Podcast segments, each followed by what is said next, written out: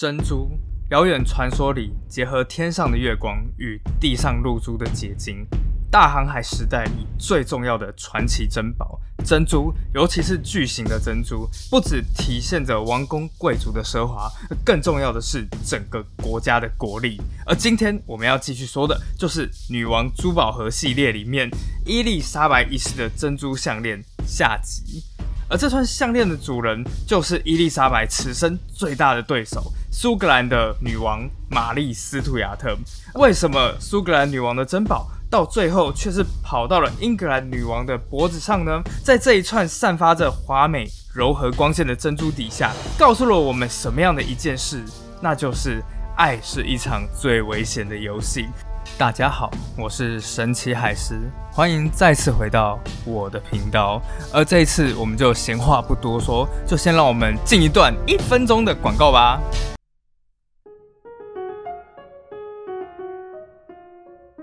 是说，过去这两年，疫情、战争、股票，是否让你一想到就开始流泪呢？是否会让你在某些夜深人静的夜晚，突然间一时兴起，就决定拿个纸箱到附近的公园晃晃呢？或者是长期的疫情，是否已经让你感觉自己的生活已经逐渐停顿了呢？嗯，那就停顿吧。哎喂，事实上，稍稍停顿一下，其实也没有不好。因为软剧团与杨辉的《钓虾场的十日谈》，它其实就是在讲一个关于停顿下来的故事。在过去两年间，疫情让整个世界都按下了暂停键，而我们这个时代也与过去疫情的时代些许重叠。钓虾场的十日谈改编自文艺复兴大师薄切丘在黑死病期间著名的作品《十日谈》。故事里讲述十个人相遇在台湾嘉义的钓虾场里，开启了荡气回肠啊，不，欲望横流的十个情欲故事。究竟这场结合真人戏剧与布袋戏的钓虾场的十日谈，会用怎样的故事映照疫情当下的荒诞人性？而我们是否又从这些故事里看见了自己呢？十一月十二日起，连续三天，台中国家歌剧院带你一窥疫情下的种种人性荒谬。好了，夜配就这样子结束了，应该还不错吧？其实我自己个人是真的蛮喜欢《十日谈》这个故事的，尤其在疫情结束的之后，重新再回头看这个，真的是特别有感觉。好，那我们就废话不多说了，我们就先来上集回顾一下，大家还记得上集我们讲到哪里吗？上一次其实我们讲的那个主角呢，是苏格兰的女王，叫做玛丽斯图亚特。她其实本身也不是一刚开始就拥有这串珍珠项链，而是从她的第一任婆家法国那里拿到的。原本在玛丽刚结婚的时候，她也觉得说自己的人生从此以后就这样子一帆风顺下去。但万万没有想到，在她十八岁时，玛丽的丈夫突然过世了。所以呢，她就这个样子回到了自己的娘家苏格兰，而这串项链也就跟着被拿回了苏格兰了。时间就这样子过了几年，等到她二十三岁时，玛丽遇到了小她四岁，就是十九岁的未婚夫，出身英格兰王室的阿达。本来呢，就是玛丽是爱对方爱到深处无怨尤的，但很快玛丽就开始发现，哇，阿达根本就是一个骄纵无脑的公子哥，所以最后就开始冷淡了，甚至开始就传出谣言说，哎，玛丽找到一个小王叫做大卫的。那当然呢，阿达感到就是非常受伤，因此就决定参加一场阴谋，就刺杀小王。最后就在怀孕刚四个月的女王玛丽斯图亚特面前乱箭把小王给刺死了。上次我们就是讲到这个地方，当然了，玛丽女王极度的愤怒，她朝着自己的丈夫吐了一口口水。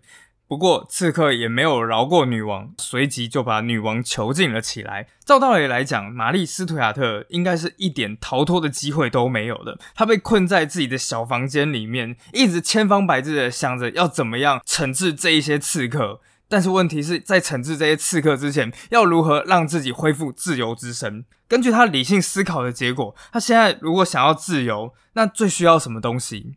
对，就是要分化那一群叛乱分子。而整个叛乱团伙里面，哪一块是最脆弱的环节？就是她的丈夫阿达达恩里勋爵。因此呢，在这被监禁中的玛丽，突然间。对自己的丈夫有了一百八十度的大转变，她突然间对自己的丈夫柔顺起来了。呃，这接下来是我自己的想象啦，可能就是那种傲娇、不甘心，但是又不得不从的那种态度，就是类似那种哼，随便你吧。但你今晚可以不要走吗？留下来陪我的那种态度啊，就对，就是我自己想象的。哎，这效果其实真的是蛮不错的，在我自己的想象里面啦，就原本是你喜欢的女生，然后就一副就是对你不离不睬的，突然间开始对你摆出一种傲娇，然后有种愤恨不甘心，但是又不得不顺从的那种态度。哎，连现在的阿仔都会受不了，好吗？当然，这不是在说我啦，只是我自己的推测，好吧？对现代人来讲是这个样子，对阿达来说当然更是如此啦。果然，结果他不但把参加者的名字通通都告诉了玛丽，还主动就是撤掉玛丽门前的守卫，然后帮助玛丽女王逃跑。在某天的夜半时分，当整个城堡都沉浸在睡意之中，这时楼上的某道门缓缓的打开了，发出一声轻微的吱扭。玛丽·斯图亚特蹑手蹑脚的走出了门，穿过长廊，走下楼梯，来到了阴暗的地下室。在摸索一阵之后，他终于找到了那个秘密的通道。这个秘密通道非常的阴冷，空气里飘散着挥之不去的霉味，好像在过去上千年都是这样子的状态。而唯一在动的东西，就只有手中火把微弱的火光，将自己的身影倒映在黑暗的石墙上。他就这样走啊走的，不知道经过了多久，逐渐一阵青草的气息缓缓的传了过来。这告诉了我们一件事情：玛丽终于抵达了地道的出口了。此时的玛丽女王终于重获了自由，她急促的奔跑着，但突然间，旁边她的侍卫被什么东西给绊倒了。玛丽定睛一看，不禁倒吸了一口大气。那正是她过去最好的朋友，就是那位大卫的坟墓。在逃出去之后没多久，玛丽女王就把叛党一网打尽。而至于自己的丈夫，当然玛丽还是保住了他。不过原因倒不是因为玛丽对他还有任何的感情，只是纯粹因为传出去实在是太不好听了。想想看啊，女王的丈夫怀疑自己被戴绿帽了，然后愤怒的带人夜闯女王寝宫，开什么玩笑？但从此以后，玛丽倒也是彻底冷落了自己的丈夫。这时，她的唯一目标就是保住自己地位，而唯一的方法就是要平安的把肚子里的孩子给生下来。终于，在一五六六年，爱丁堡的钟声响遍了全城，宣告新的王子詹姆士的诞生。消息很快传到了英格兰的女王伊丽莎白一世的耳中。大家都知道，伊丽莎白一世是一个童贞女王，这辈子都没有嫁给别人。有人说，这是因为她过去太过胆战心惊的童年，以至于让她非常的难以全心的相信婚姻。但事实上，在伊丽莎白女王的内心深处，她仍然有一个渴望，就是渴望拥有一个自己的孩子。在当天晚上，英格兰一场豪华盛大的舞会里面，伊丽莎白女王正在开心的跳着舞，但突然间，一名使者前来向女王禀报了这个消息。即使是冷静如伊丽莎白女王，这时也终于流露出了内心真实的情感，笑容顿时从她的脸上慢慢慢慢的消失，连带消失的还有她脸上的血色。她突然间整张脸变得无比苍白，她赶紧命令旁边的人奏乐停止。所有正在开心跳舞的宾客也瞬间停了下来，目不转睛的盯着女王。此时的女王再也忍受不了众人的注目，匆匆离开了大厅，回到自己的寝室。当寝空的门砰隆关上时，伊丽莎白再也忍受不住，嚎啕大哭了起来。她说：“苏格兰女王生了个儿子，可是我却是个不结果的枯枝。”然而，崩溃的不只是英格兰女王，同样崩溃的还有苏格兰女王玛丽的丈夫阿达。因为自从生下来王子之后，阿达在苏格兰宫廷里可以说是完全失去了利用价值。这时的阿达在偌大的宫廷里面是真真正正的孤身一人。虽然玛丽女王没有追究他的刑责，但整个苏格兰宫廷都知道阿达曾经参加了这一场叛乱行动，他是真正的叛徒。没有任何人愿意和他说任何一句真心话。他一个人孤身的在自己的王宫里面，极度的愤怒、极度的孤独侵蚀着他。但事实上说真的啦，就是这个阿达也真的是蛮可怜的，因为虽然阿达他是一个骄纵的公子哥，但他对玛丽其实的确是怀抱着真实的感情。但玛丽已经顾不上他了，因为此时的玛丽已经有了新的对象。这是玛丽女王在过去二十几年以来第一次真正的陷入爱情之火中。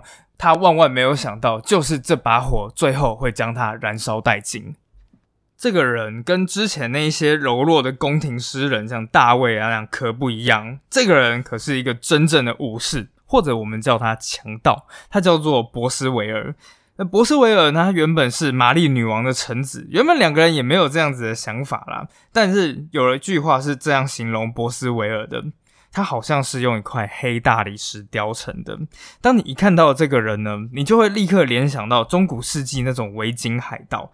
金发碧眼，胸膛非常的厚实，肩膀又很宽阔，但态度就很高傲不羁。在这种人眼前，任何的那种礼教啊，任何的规矩都没有意义。但就是这样子野兽般的气息，对玛丽女王产生了致命的吸引力。之后啊，就出现过一项证据，这叫做首饰盒密件。呃，这是一个做工非常精致的银质首饰盒，里面放着据说是好几封玛丽斯图亚特写给博斯维尔的信。当然，我要先讲，因为一直到现在，很多历史学家都在讨论信件的真伪，不过很难有个定论，因为原件已经丢失了。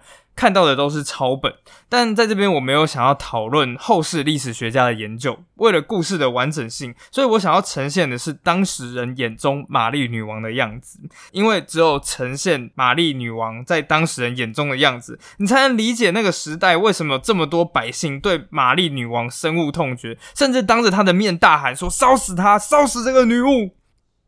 不知道从什么时候开始，玛丽女王开始跟博斯维尔陷入疯狂的爱情。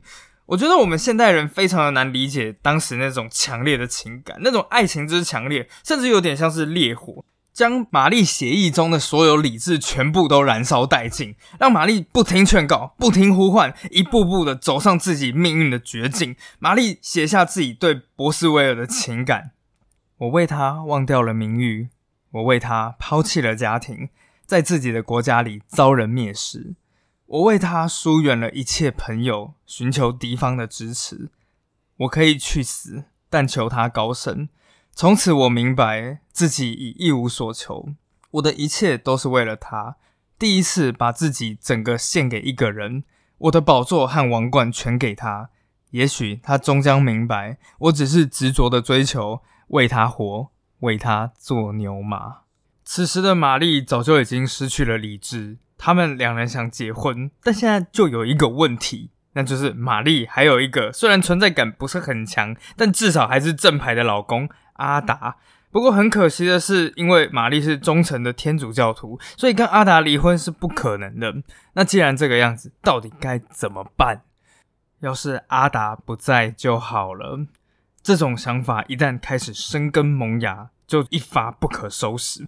当然，如果阿达人在苏格兰里，那基本上杀死他就跟捏死一只蚂蚁一样简单。但实情没那么单纯，因为当时万念俱灰的阿达早就已经逃回自己的老家英格兰。那既然这样子，事情就突然间变得很棘手啦，没有办法派出刺客，毕竟是在人家的家里面，在无计可施的状态下，玛丽与新小王开始想出了一条新的对策。他终于找到了阿达的软肋，有一个人阿达一定会见。会对那个人言听计从，而且如果一切顺利的话，甚至还可以成功的将阿达带回来苏格兰。而那个人到底是谁呢？是的，就是玛丽女王本人。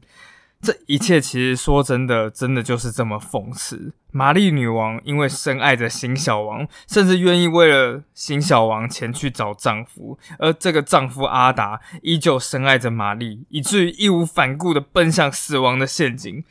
所以，原本一直对丈夫视而不见的玛丽女王，在那一瞬间就出现在了英格兰，出现在自己的丈夫面前。当时阿达也不知道是感染了什么病，有人说是天花，有人说是梅毒，反正总而言之，已经是卧床不起好几个星期了。不过，玛丽一出现在他面前，顿时让阿达觉得啊，自己好像已经健康了不少呢。玛丽那个时候每天就坐在阿达的床头边，温柔的和他聊聊天。而最后，玛丽提出了要求，希望他能够回去苏格兰。其实，在这个时候，对丈夫来说，这真的是一个折磨。我们现在从英格兰到苏格兰，可能一下就到了。不过那个时候是一五六七年，而且还是一月底，整个天气天寒地冻的，同时阿达身体又很虚弱，发着高烧。不过，在玛丽的苦苦哀求下，阿达依旧是毫不犹豫说：“好，好，好，我答应你，我回去苏格兰。”而最后，他马上就启程，然后从英格兰出发。而在这漫长的旅途即将结束之时，玛丽让自己的丈夫达安利勋爵停留在爱丁堡外面一间小房子里面。当时呢两人看起来，哎，真的有一升温的迹象。即使是路过在外面的老百姓啊，每天晚上都可以听见房子里面吹吹奏的风笛声，还有欢声笑语的声音。但达安利勋爵还有老百姓们万万没有想到，这一切都只是假象。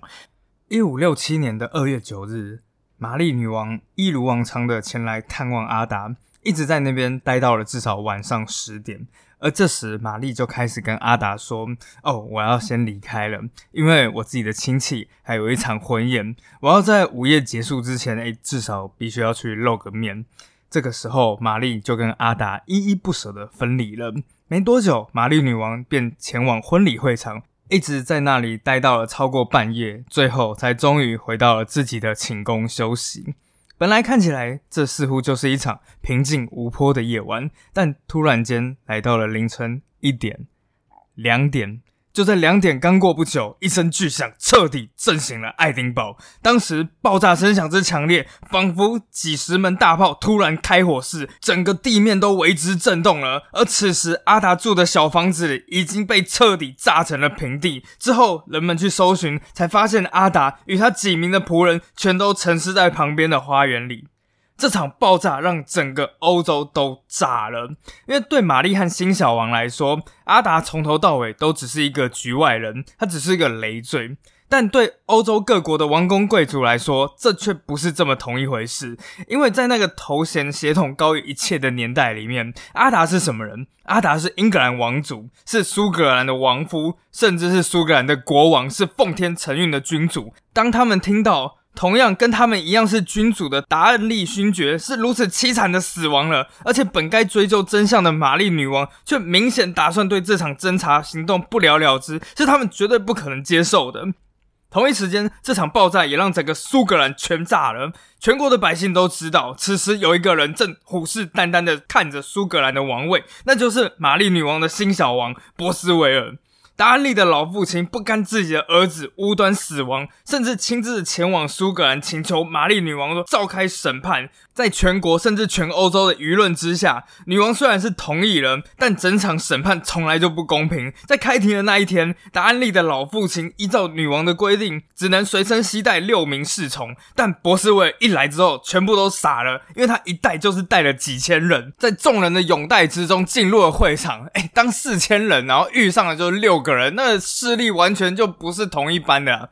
而之后呢，新小王这个波斯威尔干脆就懒得到场了。而最后毫不意外的，法庭也宣告说波斯维尔无罪。当然了，就在宣判的这一刻，所有人民马上都已经看清了玛丽女王的偏心与不公。而更火上加油的是，波斯维尔在一被判无罪之后，就立刻骑着马，然后绕行整个爱丁堡，一手拿着剑，耀武扬威，一边大声的吆喝着：“现在谁还敢说我谋杀国王的？给我站出来！”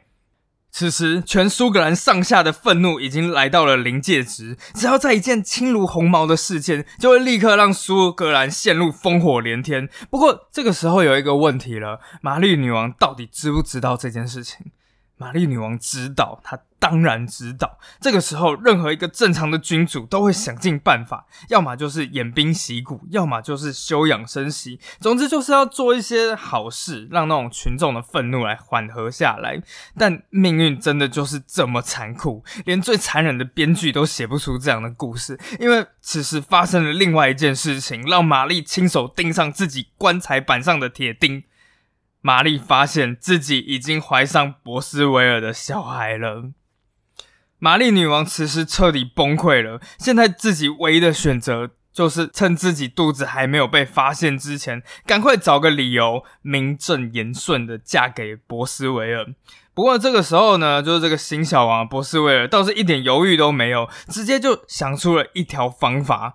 不过，即使是玛丽在听到这个计划之后，也不禁倒抽了一口凉气。但眼下到底还有什么方法呢？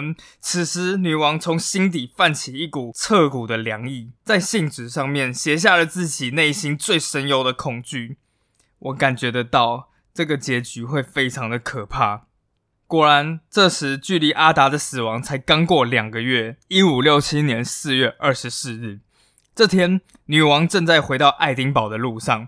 但当女王的座驾离城市还有大约十公里左右的时候，此时博斯维尔突然间就率领了一队骑兵挡在前面，拦住了女王的去路。呃，可能还会喊一些啊：“此路是我开，此树是我栽。” 应该没有。但到最后呢，女王的侍卫见状也毫不犹豫，苍啷啷，宝剑出鞘。接下来两军一会战，康康，哦，我们投降。对，女王的护卫就这样子，再过两招之后，马上就开始退下来了。此时，博斯维尔一把抓住女王坐骑的缰绳，然后就把女王带去了附近的城堡。嗯，然后接下来就，嗯，没过多久，女王就向全世界宣布，博斯维尔这个人只是一个无法无天的拦路行凶的强盗，他袭击了可怜的女王，并且玷污了她，所以现在女王没有其他的办法喽，只能就这样委屈的嫁给他了。这当然是讲的非常冠冕堂皇，但是欧洲的各国使节、苏格兰的王公贵族、玛丽女王的臣子百姓，在面对自己的前夫吴玉景被炸死，才不到短短三个月，而此时玛丽女王却执意嫁给谋杀前夫的头号嫌疑犯，大家到底会不会接受这件事情呢？从到场人数就已经一目了然了，这是苏格兰历史上最凄凉的一场王室婚礼。玛丽·斯图亚特不晓得他有没有想过，当他十六岁时第一场跟法国王太子的婚礼，那时几万名群众沿街欢迎着他，全欧洲的王公贵族、亲王贵胄全部都聚集在巴黎圣母院，一起见证他的婚礼。而他的第二场婚礼虽然有点逊色，但毕竟是苏格兰与英格兰王室的联姻，全体外国使臣、全国的贵族也至少都齐聚一堂。但在这一场婚礼举行的时间，却是全城百姓都还在梦乡中的凌晨四点，好像生怕别人知道似的。全苏格兰贵族几乎没有几个人到场，甚至连玛丽·斯图亚特，他笃信的是天主教。然而在这个时候，连他自己私人的忏悔神父都仿佛厌恶这场婚礼似的，离女王而去。女王恳求法国大使至少出席一下，代表说啊，至少有外国亲友在场。不过，这位看起来很老好人的法国大使却斩钉截铁的拒绝了，说如果我去了，别人搞不好还会以为我的国王跟这件事有什么牵连呢。没过多久之后，这场婚礼。就震惊了整个苏格兰，不管是新教徒跟旧教徒，平常他们两边是相杀不休，但这个时候终于有个东西将他们联合了起来，那就是女王玛丽·斯图亚特。二十六名苏格兰贵族如今终于起兵，准备反抗自己的女王。不过两边都还没有打起来。玛丽女王的士兵们就已经开始纷纷逃跑，而最后给予玛丽女王最大打击的，就是她钟爱的这位新婚丈夫，一切风暴的核心博斯维尔，竟然也从一个秘密通道跑了。女王就在没发生任何战斗的情况之下，就这样子被自己的贵族带回了爱丁堡。不过，贵族啊，当然毕竟是贵族，他们对女王依旧抱有一定的尊敬。然而，像下面的那些士兵啊、百姓，可就不这个样子想了。当玛丽刚经过一队雇佣兵时，雇佣兵看到上面的玛丽女王，顿时就大声嘲笑了起来。而之后，百姓也越聚越多。刚开始可能还有点顾忌，不过之后辱骂女王的字眼越来越大声，越来越难听。烧死这个婊子！把谋杀丈夫的淫妇扔进火里去！最后，人群干脆就直接在女王的前面举起了那位可怜的被杀害的前夫阿达的旗帜，活像个凯旋式一样走进了爱丁堡，而女王就是他们的俘虏。整个城市里面，每一栋房子、每一个窗户，全部都挤满了看热闹的人群。随着女王被监禁，自由的大门永远的被关闭了。但表面上啊，玛丽女王虽然失去了自由，不过在私底下，她却仍然没有放弃希望，一直在暗地里招兵买马。不过这个时候，玛丽女王也遇到了一个问题，那就是召集军队需要钱。此时的玛丽只能靠着典当自己珍藏的首饰来换取贷款。刚刚我们说到那一串价值连城的珍珠项链，就这个样子被一名商人带往了英格兰，被带到了伊丽莎白女王的面前。伊丽莎白喜欢珍珠是非常有名的。不过呢，在这种玛丽女王急需用钱的当下，怎么可能用原价跟你买下呢？所以呢，据说啊，伊丽莎白女王开出了一个价格，几乎就是他们原价的五折左右。不晓得玛丽女王会不会认为说这样的出价几乎对他是一种个人的侮辱？又或者在那个生死存亡的关头，名誉面子早就已经不重要了。总之，他们成交了这串项链，从此离开了苏格兰，成为了英格兰的国宝。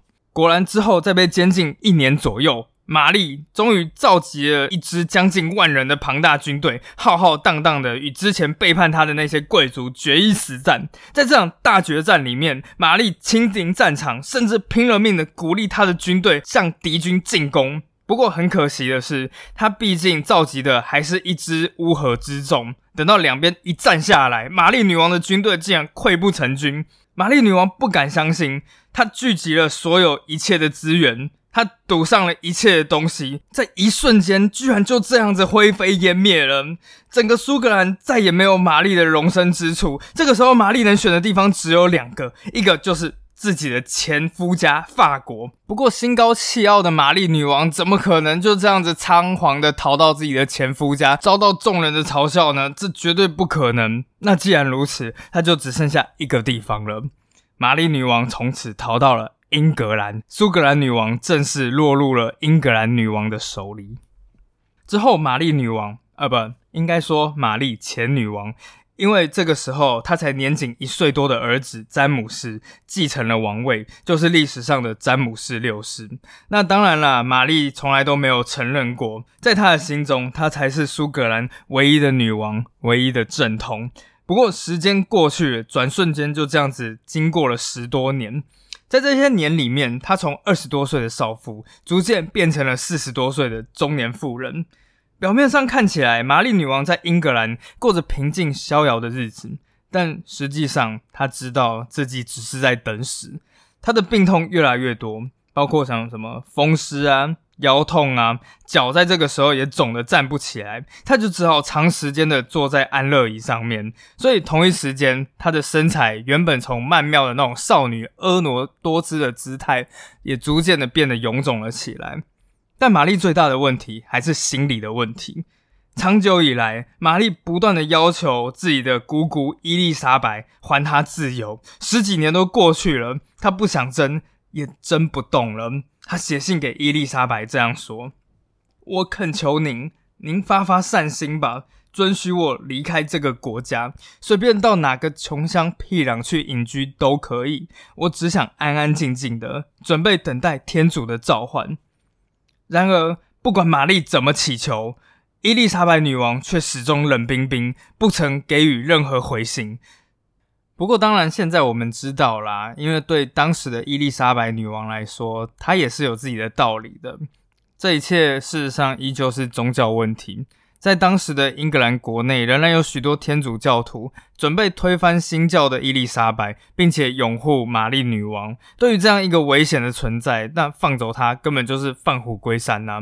但这一切都不在玛丽的考量里，她。只是不断的崩溃大吼说：“为什么？为什么伊丽莎白，你就是不愿意放过我？”极度的失望，到最后变成了极度的恨。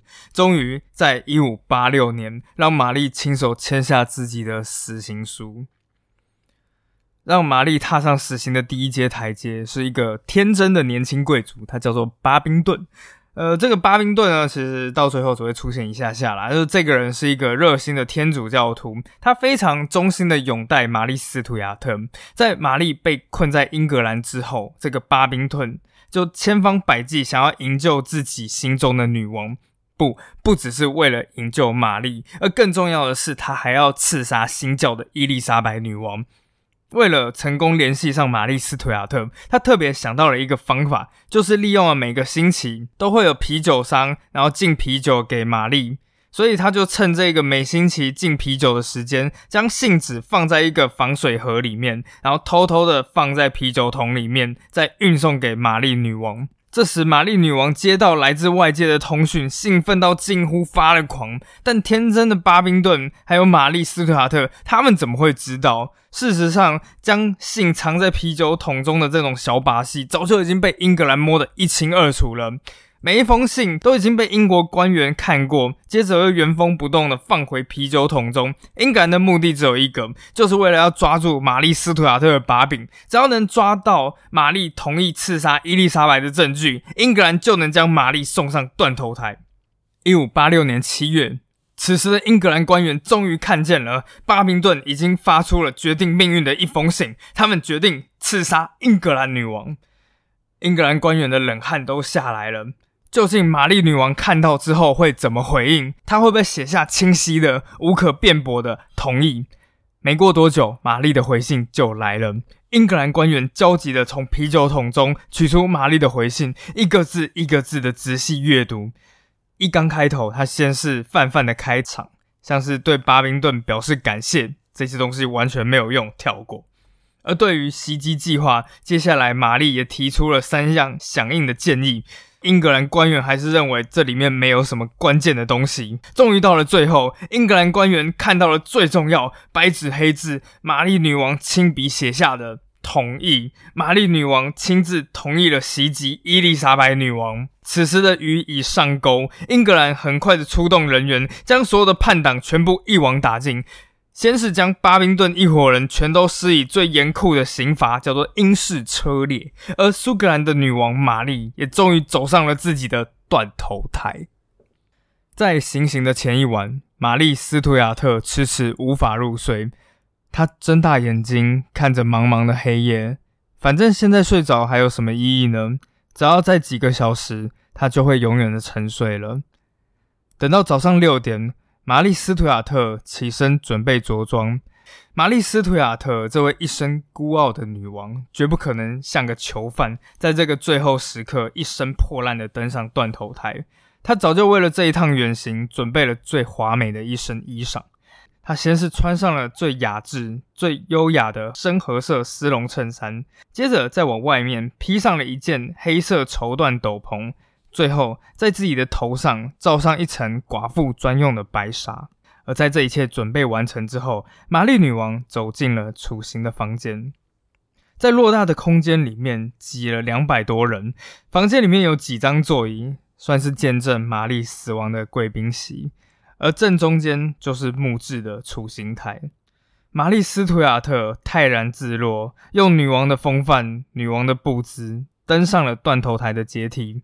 最后，玛丽在胸前画了个十字，说道：“仁慈的耶稣啊，请你用仁爱的手保护我，赦免我的罪孽。阿门。”接着，玛丽跪到垫子上面，大声朗诵赞美诗：“耶和华，我投靠你，求你叫我永不羞愧。”玛丽将头放到了木砧上，刽子手走到了玛丽的后方，举起了斧头，用力挥下。然而，不知道是不是因为太过紧张的关系，他第一下竟然失了手，斧头没有砍中脖子，反而砍往了玛丽的后脑勺，发出了犹如鸡蛋破裂的声音，血腥味顿时充满了整个空间。而接着，刽子手再次举起斧头，用力向下一挥，这次虽然是砍中了脖子，但没砍断，一直到第三下才终于把头砍掉。玛丽女王的故事也就此告一段落了。当然了，其实之后还发生了很多事情，包括女王在囚禁期间，由于在绝望之下，就把自己的苏格兰王位让给了西班牙国王菲利普二世，就是那位之前向伊丽莎白求婚失败的那位。而在玛丽被砍头之后，菲利普国王就以此召集了西班牙最强大的无敌舰队，浩浩荡荡的往英格兰开去。而最后拯救女王的，除了是那个环绕英格兰的神风之外，另外一名功臣就是女王最忠实的莱斯特伯爵，在前面上一期我们都有讲到，他打败了无敌舰队。其实无敌舰队这个故事也非常的精彩，我都已经买好书了，但呃，因为时间关系，我们就下次再讲吧。那最后要说的就是那串珍珠项链，最后那串珍珠项链到底又去了哪里呢？原来，在伊丽莎白女王过世之后，反倒是苏格兰女王的儿子，就是这位詹姆斯六世。他由于同时拥有了苏格兰跟英格兰的王室协议，所以继承了大统。那历史上知名的都铎王朝也就此告终，开始了所谓的斯图亚特王朝。而这串珍珠项链到最后也被詹姆斯所继承。不过呢，当日后詹姆斯的女儿嫁到了现在捷克，就是波西米亚这块地方时，詹姆斯就把它给送给自己的女儿了。之后，这串珍珠辗转流落在欧洲各王室的手中，终于在一个叫做汉诺威王朝的时候，又回到了英国。只不过过去这串叫做麦蒂奇珍珠的项链，如今也改了名字，叫做汉诺威珍珠。一直到不久前过世的女王伊丽莎白二世，其实都曾经佩戴过这一串珍珠。只是如今的汉诺威珍珠已经没有过去那么大串了，不过依旧是有几颗是当年真的是玛丽斯图亚特留下来的。其实想想，真的也是蛮神奇的啦。毕竟自己佩戴的首饰，竟然可以跟几百年前的历史相吻合。好啊，那大家喜欢这个故事吗？那就是如果喜欢的话，就留言给我，因为我也想知道大家到底喜欢什么。这一次的故事就到此告一段落啦，我们下一次再见，拜拜。